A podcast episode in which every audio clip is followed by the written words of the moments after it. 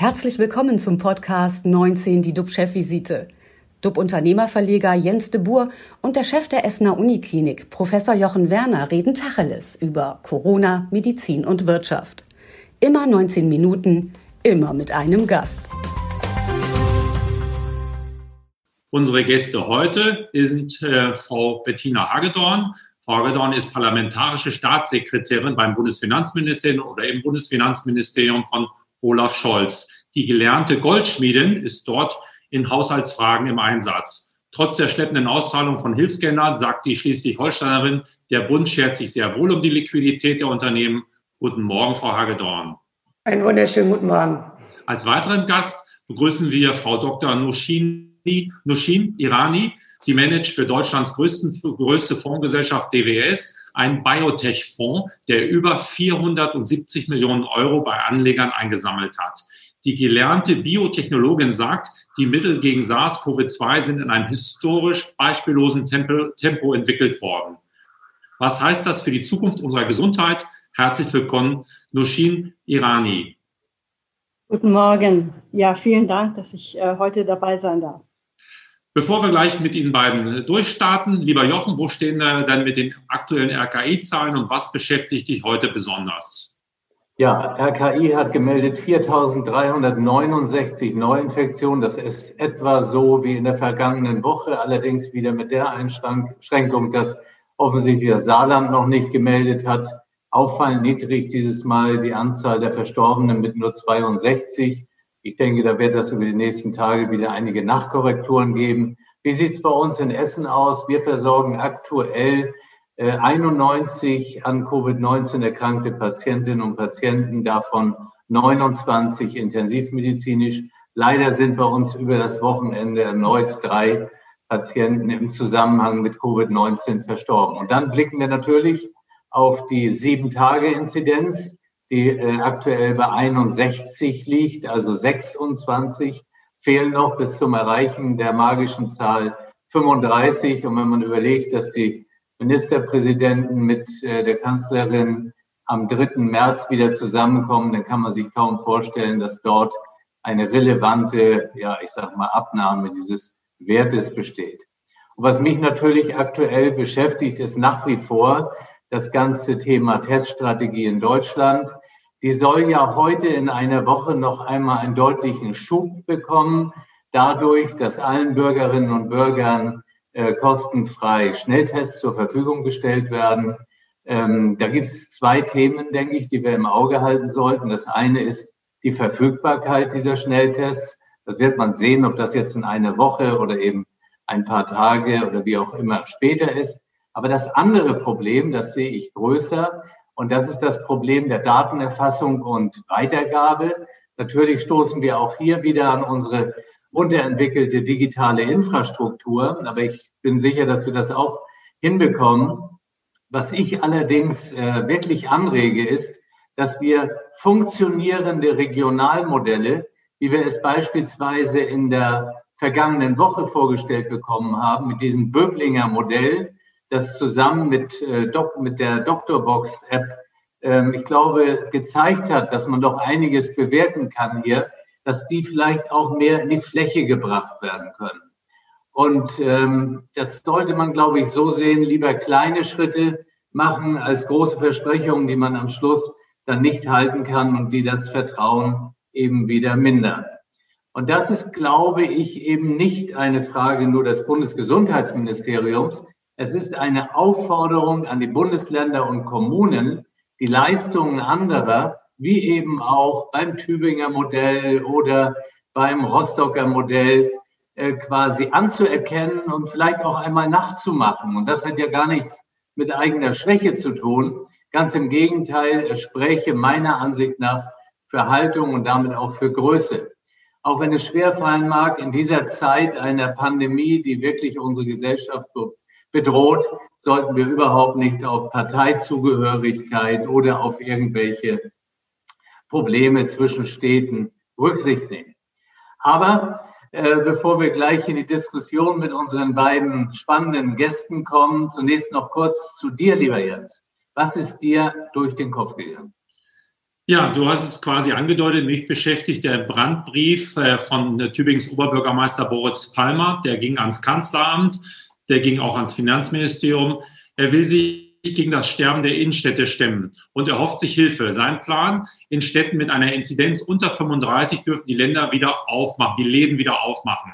Mit Hygienekonzept. Wer einen negativen Corona-Schnelltest hat, darf wieder in die City, zum Händler, ins Restaurant und dafür erhält er vom Testzentrum eine Plakette, die man sich möglicherweise um den Hals hängt.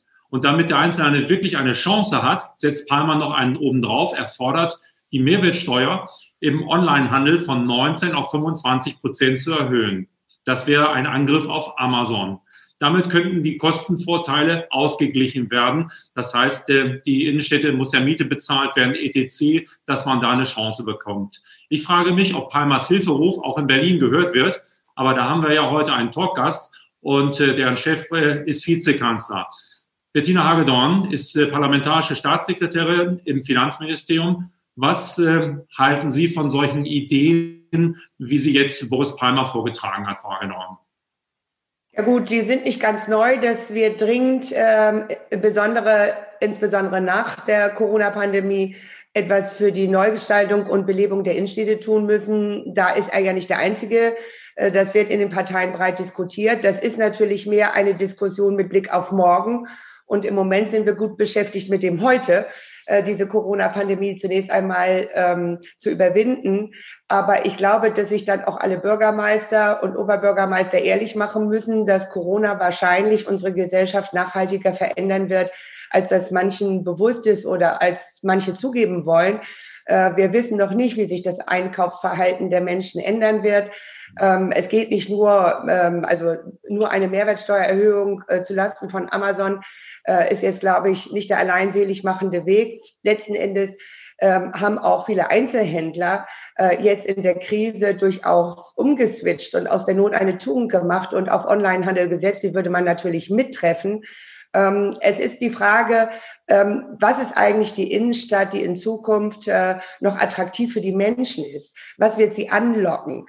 Und das wird eben nicht mehr nur das Einkaufsverhalten sein, sondern äh, Innenstädte grundsätzlich neu zu denken. Ähm, äh, das, was die Menschen da an Kommunikation, an, ähm, an, an Kultur, an Kunst möglicherweise auch, was sie da erleben können. Darauf müssen unsere ähm, Städte äh, mit ihren Innenstädten die richtige Antwort finden. Und ich finde schon, dass das auch deshalb für Bund und Länder ein Thema ist, weil wir die Städte finanziell mit einer solchen Umgestaltung nicht alleine lassen können. Aber wie gesagt, es ist gut, immer an das Morgen zu denken, aber lasst uns erstmal das heute bewältigen. Das heißt ja letztendlich, dass Corona die ja uns in die Zukunft katapultiert und Entwicklungen, die ohnehin schon da waren, forciert. Äh, sehen Sie dann irgendwie überhaupt noch eine Chance für die Innenstädte, die ja doch über Jahrhunderte, ja fast Jahrtausenden sozusagen uns angezogen haben, dort hinzugehen, zu kommunizieren? Werden wir das äh, künftig nicht mehr haben? Also ich glaube an die Innenstädte und ich liebe auch die Innenstädte. Äh, ähm, es, wir müssen uns vielleicht mal daran erinnern, ich kann mich gut daran erinnern, bei uns in Schleswig-Holstein, als die Debatte aufkam, ähm, lasst uns äh, die Innenstädte autofrei machen und lasst uns Fußgängerzonen schaffen. Was für einen Aufschrei das gegeben hat. Und dass es gerade auch Händler und Verbände waren, die gesagt haben, um Gottes Willen, wenn die Leute nicht mehr vor der Tür ihr Auto parken können, dann kaufen die auch nichts mehr ein und so weiter. Ähm, viele Städte sind dann nach und nach trotzdem diese, diese Schritte gegangen und haben ja dann Erlebnisräume in Innenstädten geschaffen, die die Bürgerinnen und Bürger total nachgefragt haben und die auch für Touristinnen und Touristen total attraktiv ist. Also ich glaube an die Innenstädte. Ich glaube, dass die Menschen solche Plätze brauchen, äh, die dann naturgemäß auf den Marktplätzen oder um die Marktplätze herum, um die Kirchen herum äh, um äh, attraktiv renovierte Innenstädte auch sind. Da ist ja unheimlich viel geschehen in den letzten äh, 10, 20 Jahren. Und ähm, aber wie gesagt, das muss mutig nach vorne gedacht werden und nicht in einem Beharren. Und daran muss man natürlich die Händler dann auch aktiv beteiligen. Sie sprachen davon, wir gucken jetzt mit Ihnen gerade in die Zukunft, jetzt gehen wir mal in die Gegenwart. Die Gegenwart heißt Pleitewelle, heißt im Prinzip große Krise bei vielen Händlern. Ihre Einschätzung, wie schlimm wird es wirklich werden? Ist da noch was zu retten? Also eine Kristallkugel habe ich natürlich nicht, aber ich finde ehrlich gesagt, ähm, ähm, wir sind viel besser, als wir das äh, manches Mal uns auch selbst äh, äh, wahrhaben wollen oder als es die Schlachtzeilen manchmal so bedeuten. Ähm, ich will mal Bezug nehmen auf die November, Dezember Überbrückungshilfen 3, von denen immer gesagt wird, die kommen überhaupt nirgendwo an. Äh, das erstaunt mich sehr, weil wir haben im Finanz- und Wirtschaftsministerium tagesaktuell die Zahlen, wie viele Anträge gestellt und wie viele Unternehmen äh, mit zunächst einmal Abschlägen und dann auch mit Spitzabrechnung versorgt worden sind. Und die Zahlen sind ausgesprochen überzeugend. Also ähm, ich komme jetzt aus einem kleinen Bundesland, aus Schleswig-Holstein. Stand letzten Freitag waren über 200 Millionen Euro des Bundes auf den Konten von Unternehmen und Solo-Selbstständigen in Schleswig-Holstein gelandet. Das ist nicht 100 Prozent dessen, was beantragt worden ist, weil die Spitzabrechnung ähm, von allen 16 Bundesländern, von den Wirtschaftsministerien, bei uns ist es die Investitionsbank in Kiel, noch nicht fertig ist. Da sind erst ungefähr 30 Millionen äh, ausgezahlt. Also sind die noch bei. Äh, das machen die seit 15. Januar. Seit 1. Februar wird die Dezemberhilfe spitz abgerechnet und die Überbrückungshilfe 3, ähm, die man ja erst ähm, seit dem 10. Januar beantragen kann, die wird seit dem 15. Äh, äh, äh, Entschuldigung, seit dem 10. Februar beantragen kann.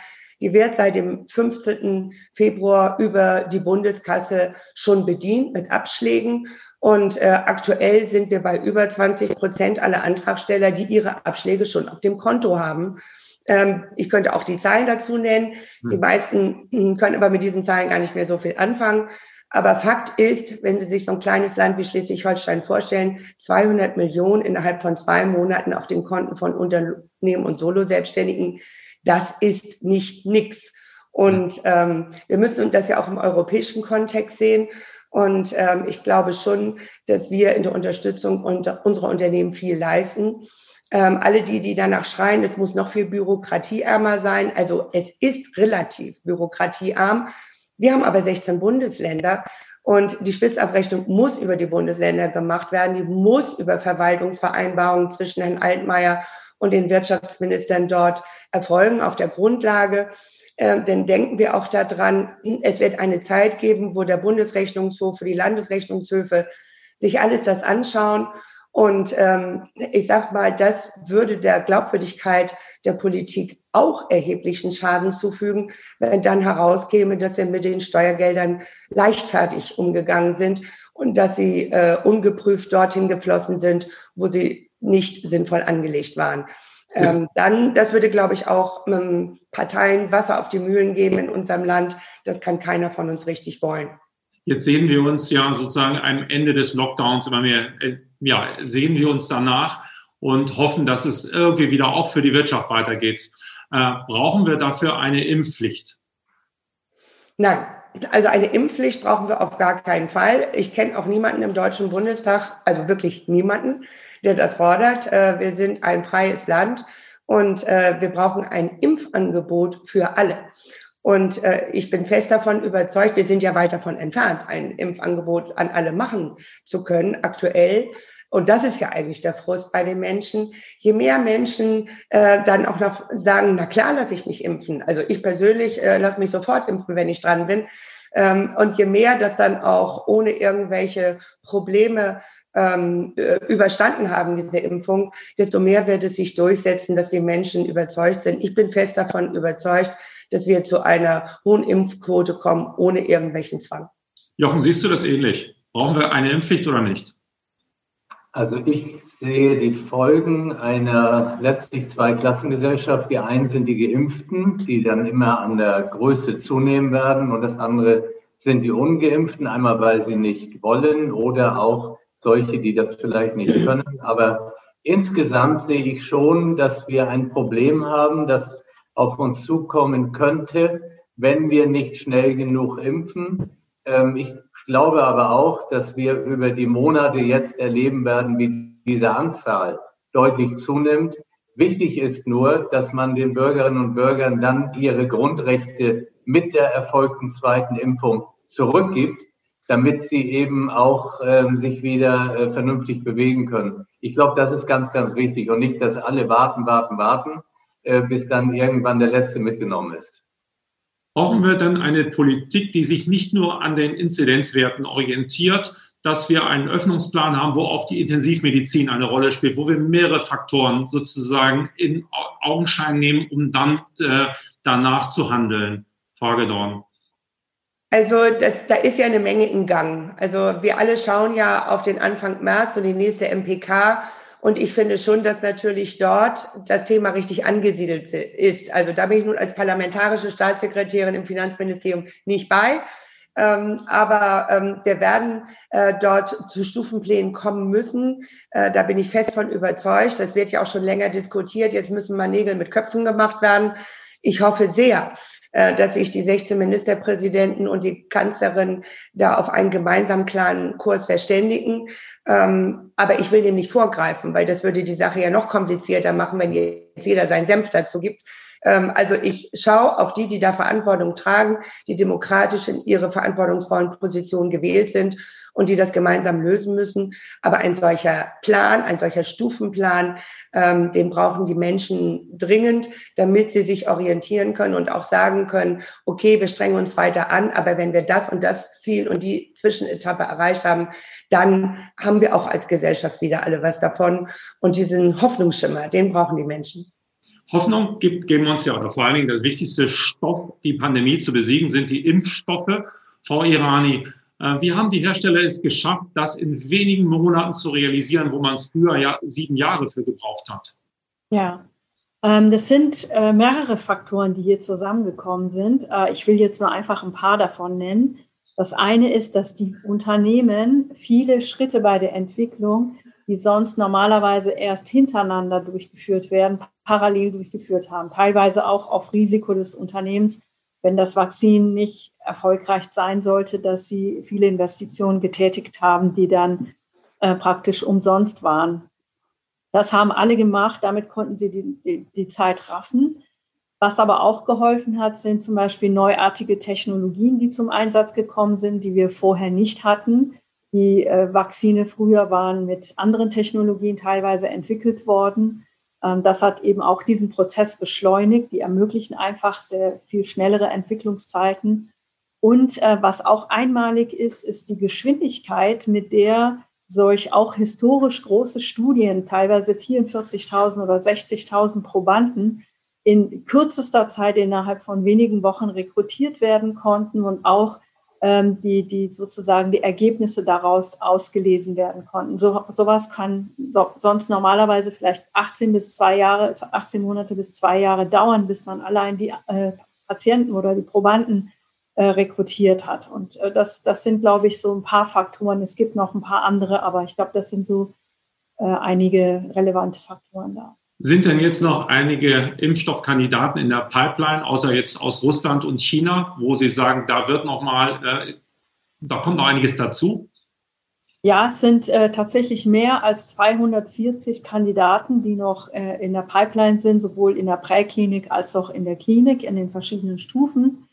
Äh, also sehr viele, ähm, auch relativ bald nach der Pandemie sind viele äh, wirklich äh, da gestartet. Ähm, man muss dann sehen, wer alles erfolgreich ist. Es sind schon auch bereits vier, fünf äh, Kandidaten, die gescheitert sind oder wo die Unternehmen die, die äh, weitere Verfolgung eingestellt haben. Mhm. Sie managen ja einen der größten Biotech-Fonds. Die Aktien der Branche boomen. Lohnt sich da noch der Einstieg oder merkt man, wenn jetzt erfolgreich geimpft wird, dass das dann auch wieder alles abflaut und wir wieder sehen. Biotech war früher eigentlich im Prinzip in jedem, in jedem Depot war das eine Minusaktie oder waren Minusaktien, weil sich das überhaupt nicht irgendwie gerechnet hat. Gibt es da jetzt einen Game Changer durch die Pandemie? Ja, also ähm, die Biotechnologie ist ja eine Wachstumsbranche. Äh, ich würde Ihre Aussage ähm, hier verneinen wollen, weil das war vor 20 Jahren sicherlich der Fall. Aber wenn Sie jetzt einfach äh, den Biotech-Markt über die letzten Jahre beobachtet haben, werden Sie sehen, dass da sehr, sehr attraktive Renditen erzielt werden konnten, dass, das, äh, dass die Branche tatsächlich Medikamente hervorbringt. Ist also weiterhin eine äh, Wachstumsbranche auch über die jetzt gerade im Fokus stehenden Unternehmen und äh, Themen hinaus. Ähm, da sind Themen wie zum Beispiel Krebs oder viele unheilbare Krankheiten oder auch bestehend Krankheiten, für die es Medikamente gibt, die weiterhin im Fokus sind, die weiterhin ähm, studiert werden. Und äh, da haben uns auch technologische Durchbrüche gerade in den letzten wenigen Jahren äh, sehr viel geholfen, um hier ähm, neue Produktklassen äh, an den Markt zu bringen. Ich will nur ein paar nennen, wie Zelltherapie, wie Gentherapie oder ähm, Genomeditierung, wo wir äh, jetzt gerade einige Durchbrüche erleben. Oder zum Beispiel die mRNA-Produktklasse, mit der wir ja auch so schnell Vakzine entwickeln konnten. Das alles wird natürlich äh, neue Produkte hervorbringen und davon kann der Anleger langfristig profitieren. Frau Hagedorn, sehen Sie das auch für Deutschland, dass sich da jetzt etwas Neues entwickelt, weil ja deutsche Firmen da auch im Weltmaßstab plötzlich wieder eine Rolle spielen? Ich finde, da können wir sehr selbstbewusst in die Zukunft schauen. Ähm, wir haben allerdings äh, staatlicherseits äh, da auch viel mit zu beigetragen. Also ich glaube schon, dass äh, Forschung und Investitionenforschung, gerade in dieser großen Koalition, dass da ein starkes Ausrufungszeichen gesetzt worden ist. Und äh, dazu werden natürlich die Verständigung auf europäischer Ebene auch beitragen, ähm, weil diese Forschung und auch die Förderung der Forschung, äh, die hält ja nicht an nationalen Grenzen auf. Und das, was jetzt mit dem sieben äh, Jahresplan auf europäischer Ebene auf den Markt gebracht worden ist, sozusagen, gut, es fehlen noch die Eigenmittelbeschlüsse, es muss noch alles umgesetzt werden, was auch die 750 Milliarden, also sozusagen das Konjunkturpaket auf europäischer Ebene anbelangt. Aber da spielt ähm, Wissenschaft eine wichtige Rolle im europäischen Kontext und das ist auch dort genau richtig angesiedelt. Und dafür steht unsere Regierung. Da sehe ich einen großen, großen, ähm, es ist ein großer Schwerpunkt in der Zukunft. Natürlich auch Digitalisierung, Klimaschutz, das gehört alles auch damit rein, gar keine Frage. Aber das muss unseren Standort in Europa stark machen. Jochen, siehst du das auch so positiv? Wird es sozusagen da auch einen Durchbruch gegen Krebs mitgeben, wenn wir sehen, was sich da jetzt gerade in den letzten Wochen, Monaten ereignet hat, mit neuen Technologien Krankheiten zu besiegen? Ja, ich glaube, da ist ein Riesenpotenzial drin. Äh, alleine die mRNA-Technologie, die Frau äh, Irani gerade auch angesprochen hatte, die ist ja ursprünglich mit dem Ansatz auch implementiert worden. Nur kam jetzt quasi Corona dazwischen. Und ich bin total sicher, dass, dass die ganze Medizin in der Therapie revolutionieren wird über die nächsten Jahre. Und vor dem Hintergrund, wir können froh sein, sein, äh, dass es bei uns ist. Aber wir müssen auch dafür Sorge tragen, dass diese ganze Sparte eher ausgebaut wird, eben auch in Deutschland. Ich glaube, das ist ein Riesenpotenzial, das ist eine Chance. Ja. Diese Chance werden sicherlich Frau Dr. Irani und auch Frau Hagebauen ordentlich nutzen. Sie sind Experten dafür, machen uns Mut, Mut in diese sonnige Woche zu gehen. 19 Minuten sind leider vorbei. Vielen Dank, Nushin Irani und äh, Frau Bettina Hagedorn. Morgen am Dienstag geht es weiter mit äh, Talkgästen im Doppelpack. Wir freuen uns auf den CDU-Innenexperten Wolfgang Bosbach und den TV-Koch und Hotelier Alexander Herrmann. Bleiben Sie alle gesund, klicken Sie rein. Wir freuen uns auf Sie. Tschüss aus Hamburg. Und aus Essen. Okay. Tschüss. Das war 19 die DUB-Chefvisite als Podcast.